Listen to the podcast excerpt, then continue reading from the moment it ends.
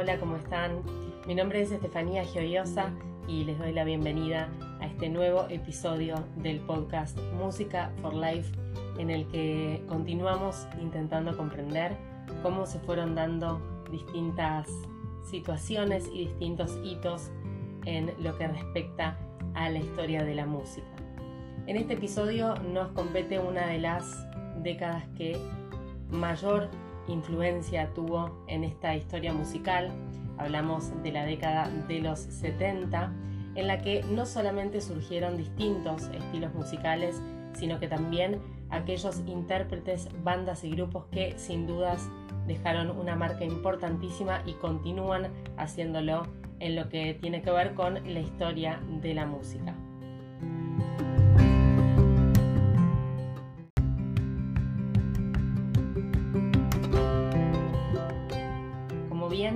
Dijimos anteriormente, esta década de los 70 se caracteriza por el nacimiento de distintos y diferentes estilos musicales.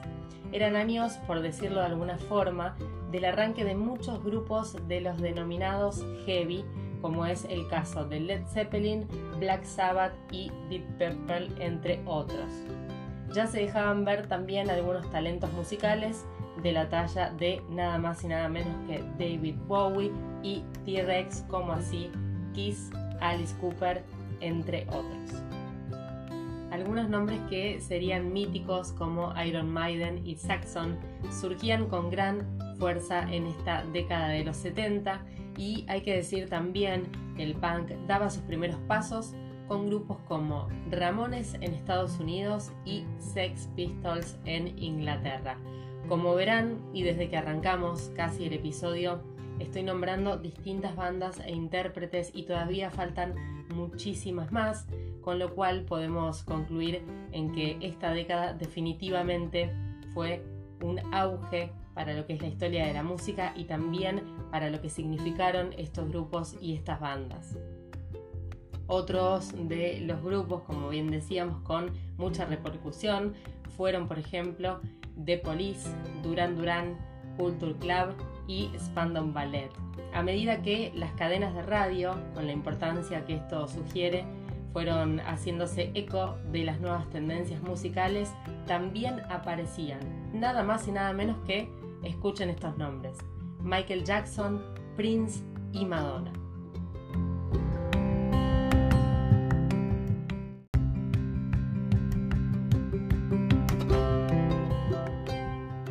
De la década de los 70 podemos mencionar también el comienzo de una de las bandas que con el paso del tiempo iba a llegar a ser en algún momento la más importante del mundo. Hablamos de YouTube. Son tantas las repercusiones y son tantos los grupos y las bandas que han surgido durante la década de los 70 que vamos a hacer un breve repaso por cada una de ellas, comenzando por una de estas bandas que sin duda tuvo una amplia repercusión en esta década. Hablamos de Pink Floyd, que es una banda nacida nada más y nada menos que en el año 1965 en Londres de la mano de Roger Waters en bajo, de Richard Wade en teclado y Nick Mason en percusión. En un momento posterior se unió al grupo el compositor y guitarrista Roger Sid Barrett. Los primeros trabajos del grupo fueron Arnold Lane y See Emily Play, los dos discos de 1967. El público estaba entusiasmado con los continuos cambios de acordes de la música de Pink Floyd y de sus temas psicodélicos.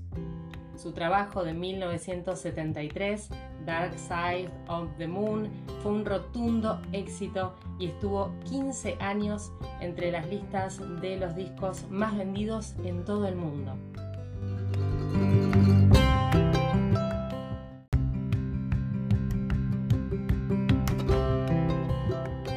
Nos toca hablar ahora de Genesis una banda también surgida en Inglaterra nada más y nada menos.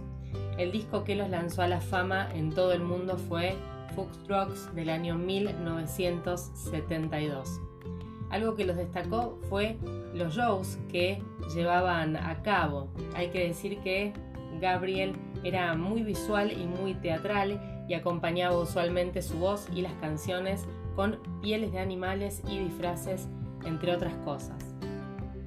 En el año 1975, Gabriel abandona la banda y su batería Phil Collins se encarga de la voz principal. Aunque la banda y sus espectáculos ya no eran tan visuales como al comienzo, el éxito comercial fue incrementándose de una forma muy pero muy importante.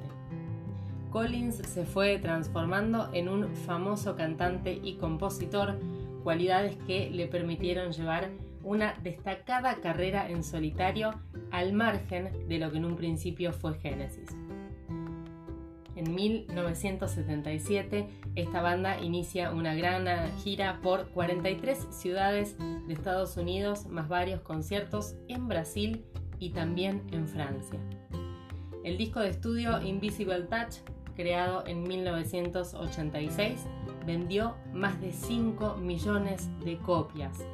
Hay que decir que además del éxito rotundo que fue Genesis, en la actualidad tanto Phil Collins como Peter Gabriel siguen sus carreras en solitario con un éxito abrumador también.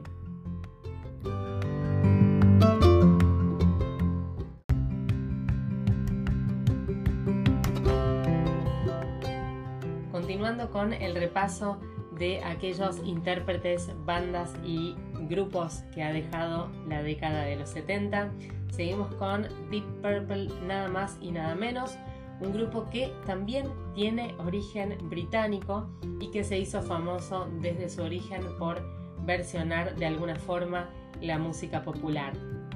Su trabajo Deep Purple in Rock del año 1970 fue una recopilación de lo mejor de su conocido estilo.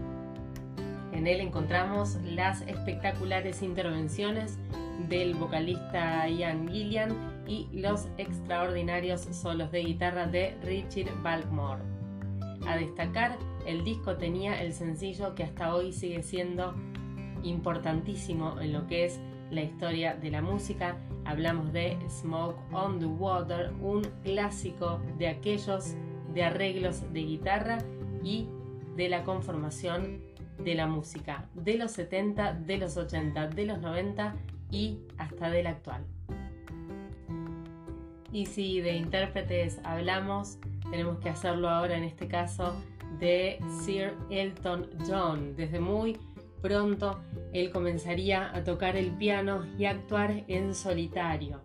Su sencillo York Song del año 1971 sería su primer éxito de tantos el talento que demostró como cantante de baladas melódicas y sentimentales se convirtió definitivamente en su marca personal.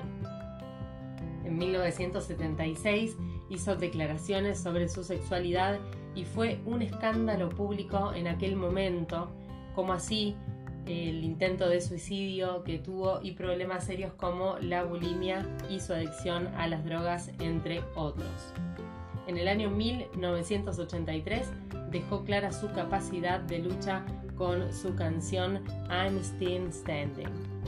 Hay que destacar el hito que Elton John consiguió en 1992, igualando el récord obtenido nada más y nada menos que por Elvis Presley de conseguir situarse durante 22 años seguidos dentro de los 40 discos más vendidos de los Estados Unidos.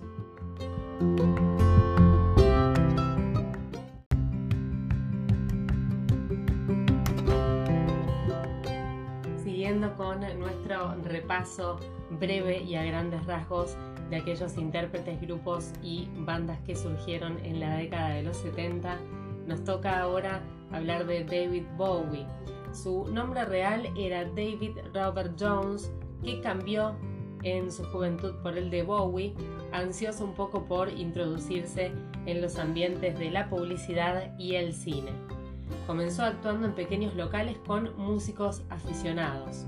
Su trabajo Space Oddity del año 1969 conseguiría llegar al puesto 5 de las listas más importantes del mundo.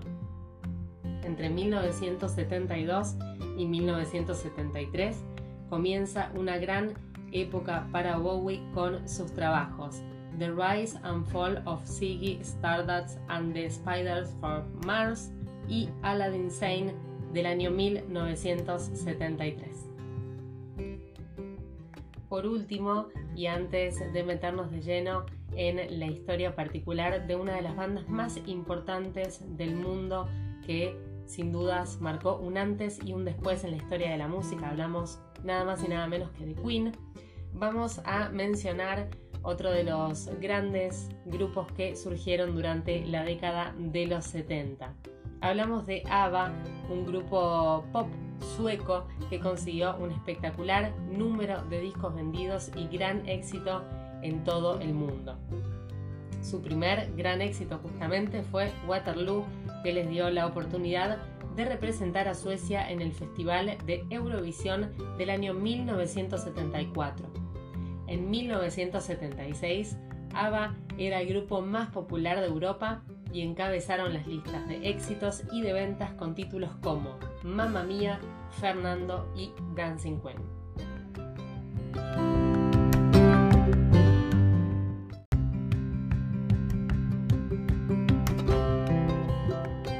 Y acorde con lo que venimos haciendo en episodios anteriores en este podcast Música for Life, vamos a destacar una de las bandas, como bien dijimos anteriormente, que justamente marcaron la década de los 70.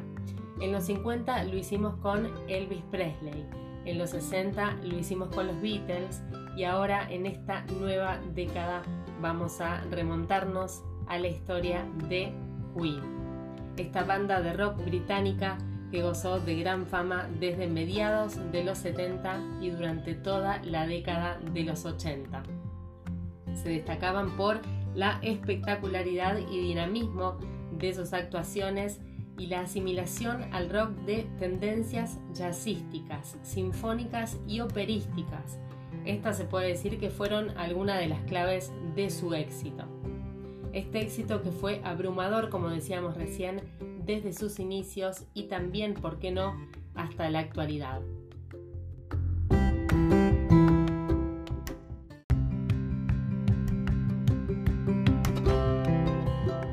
Los orígenes de Queen se remontan al inicio de los 60, cuando el joven guitarrista Brian Haron May, nacido en 1947, comenzó a tocar en un grupo semiprofesional llamado 1984 experto conocedor de varios instrumentos de cuerda, hay que decir que May diseñaba incluso sus propias guitarras, conocidas posteriormente como el modelo May.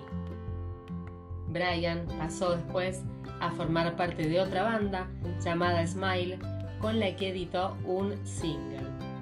Inesperadamente, Tim Stafel, cantante de Smile, abandona esa formación para buscar un sustituto, los miembros de Smile decidieron hacer una prueba al cantante del grupo Soul Milk Sea, que no era otro que nada más y nada menos Freddie Mercury. Sin duda alguna, Freddie fue rápidamente admitido. Por aquel entonces, Freddie Mercury ya estaba acostumbrado a aparecer en público y sobre el escenario con vestimentas llamativas y atrevidas, algo que, sin dudas, marcó su carrera. Freddy contaba con una prodigiosa voz y sobrados conocimientos de piano. A esto se le unió una base rítmica firmada por John Richard Deacon, nacido en 1951, al bajo, y la batería de Roger Meadows Taylor, nacido en el año 1949.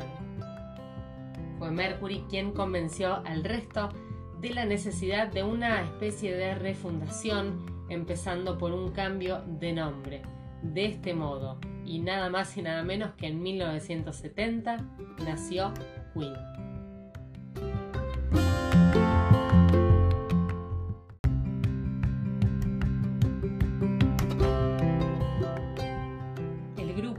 Comenzó a grabar maquetas y la compañía discográfica EMI, después de verlos actuar en el Marqués de Londres, se interesó por ellos. Ya en 1973, Queen se encerró por primera vez en los Trident Studios de Londres para grabar bajo la supervisión de Roy Thomas Baker en los controles, su primer trabajo, Queen 1, demostración de un rock agresivo, con el sonido en que en adelante se caracterizaría la banda. Le siguió a principios de 1974 Queen 2 en plena evolución y búsqueda de madurez. A Sheer Heart Attack del año 1974 fue para muchos un álbum de transición. Incluía temas como Brighton Rock o Now I'm There. El siguiente, A Night at the Opera, sería el disco que llevaría al estrellato a Queen y consagraría a sus miembros como dignísimos sucesores, por ejemplo, de los Beatles o de los Rolling Stones. En 1975, el single de lanzamiento Bohemian Rhapsody fue un éxito mundial. La diferencia más notable respecto a trabajos anteriores radica en la intervención de todos los integrantes del grupo en la composición de los temas de alguna forma que anteriormente estaban en manos de May y Mercury. Al año siguiente editaron otro LP que fue la continuación del éxito anterior, A Die at the Rises. En News of the World de 1977, en cambio, se aprecian nuevos elementos. La capacidad compositora de cada uno de los componentes llegó a un punto álgido en canciones como la reconocida We Are the Champions, que sería en adelante uno de los temas imprescindibles en todos los conciertos de la banda. El álbum Jazz de 1978, vino a iniciar de alguna forma una época de transición en la que las giras vinieron a salvar al grupo de lo que parecía una especie de crisis creativa. En 1979 se editó el llamado Live Killers. La marcha de Roy Thomas Baker de los controles contribuyó en el año 1980 a que prosiguiese la evolución del grupo tal como se evidencia en The Game de ese mismo año. Ese mismo año, Queen tuvo su primera experiencia en el cine componiendo la banda sonora de Flash Gordon de Dino De Laurentiis. Tras el recopilatorio de 1981 y ya en lo que tiene que ver justamente con esta década de los 80, se editó Hot Space en el que compartieron el tema Under Pressure con David Bowie, nada más y nada menos, uno de los temas que hasta hoy resulta ser un estandarte en la historia de la música. El álbum fue criticado por sus más acérrimos seguidores. Tres años más tarde, en 1984, se editó The Works, el disco que devolvería a Queen la popularidad perdida, por decirlo de alguna forma. El éxito comercial volvió de la mano del LP A Kind of Magic que contiene el célebre tema Who Wants to Live Forever. El álbum se utilizó en las bandas sonoras de las películas Iron Eagle y Los Inmortales. Después de una macro gira saldría el directo Live Magic y el grupo decidió tomarse un respiro. Ya en el año 1989 se lanzó The Miracle, el último LP en estudio editado con anterioridad al lamentable fallecimiento de Freddie Mercury, víctima de SIDA. Llevó el título de Inuendo. Tras la muerte de Freddie, Brian May comenzó a editar en solitario y en noviembre de 1995 se publicó su álbum May in Heaven, grabado en los estudios de Montreux en cuyas proximidades residía el líder del grupo en sus momentos de descanso.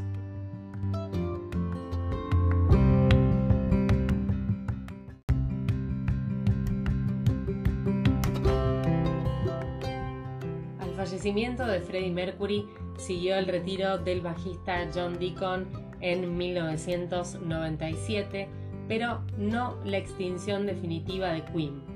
En 2002 Brian May y Roger Taylor proyectaron la puesta en marcha del musical We Will Rock You un espectáculo para trasladar a los escenarios de medio mundo los temas más populares del grupo. Por otro lado, May anunció en diciembre del año 2004 que la banda se embarcaría durante 2005 en una gira mundial en la que el lugar de Freddie Mercury sería ocupado por Paul Rodgers, el que fuera cantante de Bad Company. Aunque su éxito fue relevante, la nueva formación, bautizada como Queen más Paul Rodgers, tuvo una vida efímera. La colaboración con Paul finalizó en el año 2009. Tampoco esto significó el final de Queen. En 2011 los supervivientes Brian May y Roger Taylor se unieron al vocalista estadounidense Adam Lambert para crear Queen más Adam Lambert, banda que sigue activa hasta la actualidad.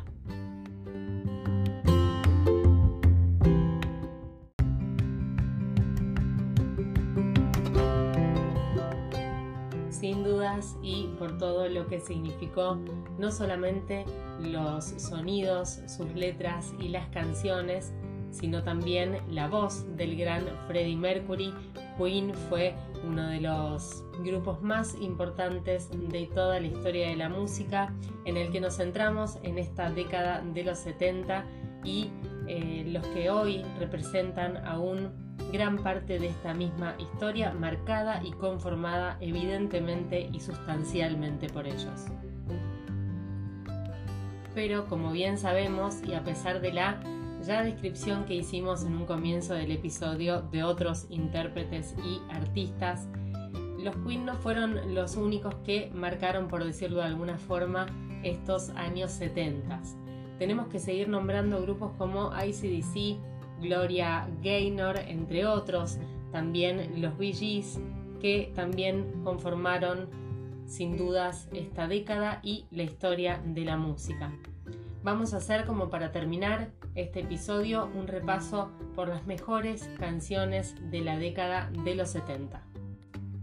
Y entre esas creaciones podemos mencionar Dancing Queen de ABBA del año 1976, Starway to Heaven de Led Zeppelin del año 1971, Yes Sir, I Can Boogie de Baccara del año 1977, Staying Alive de los Bee Gees también del mismo año, Your Song de Elton John del año 1970, We Are the Champions de Queen del año 1977, Rock and Roll del Lou Reed del 74, Heart of Glass de Blondie del año 1978, Brown Sugar de los Rolling Stones del año 1971, la gran I Will Survive de Gloria Gaynor del año 1978, Highway to Hell de ACDC del año 1979, How Deep Is Your Love de Bee Gees del 77, Llama a mi puerta de Anita Ward del año 1979, Born to Be Alive de Patrick Hernández del año 1978, Last Train to London de Electric Light Orchestra del año 1979. Rockaway Witch de Los Ramones del 77. YMCA de Village People del año 1978 y Riders on the Storm de The Doors del año 1971.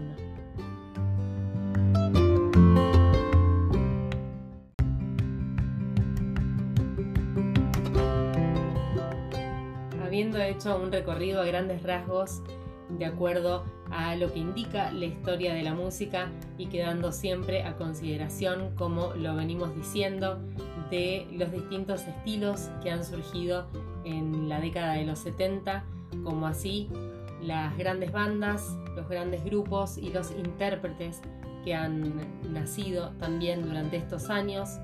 Les agradezco y los espero en el próximo episodio de este podcast Música for Life para seguir intentando comprender los hechos y los hitos históricos de todo lo que tiene que ver con la construcción musical en el mundo. Gracias y nos seguimos escuchando.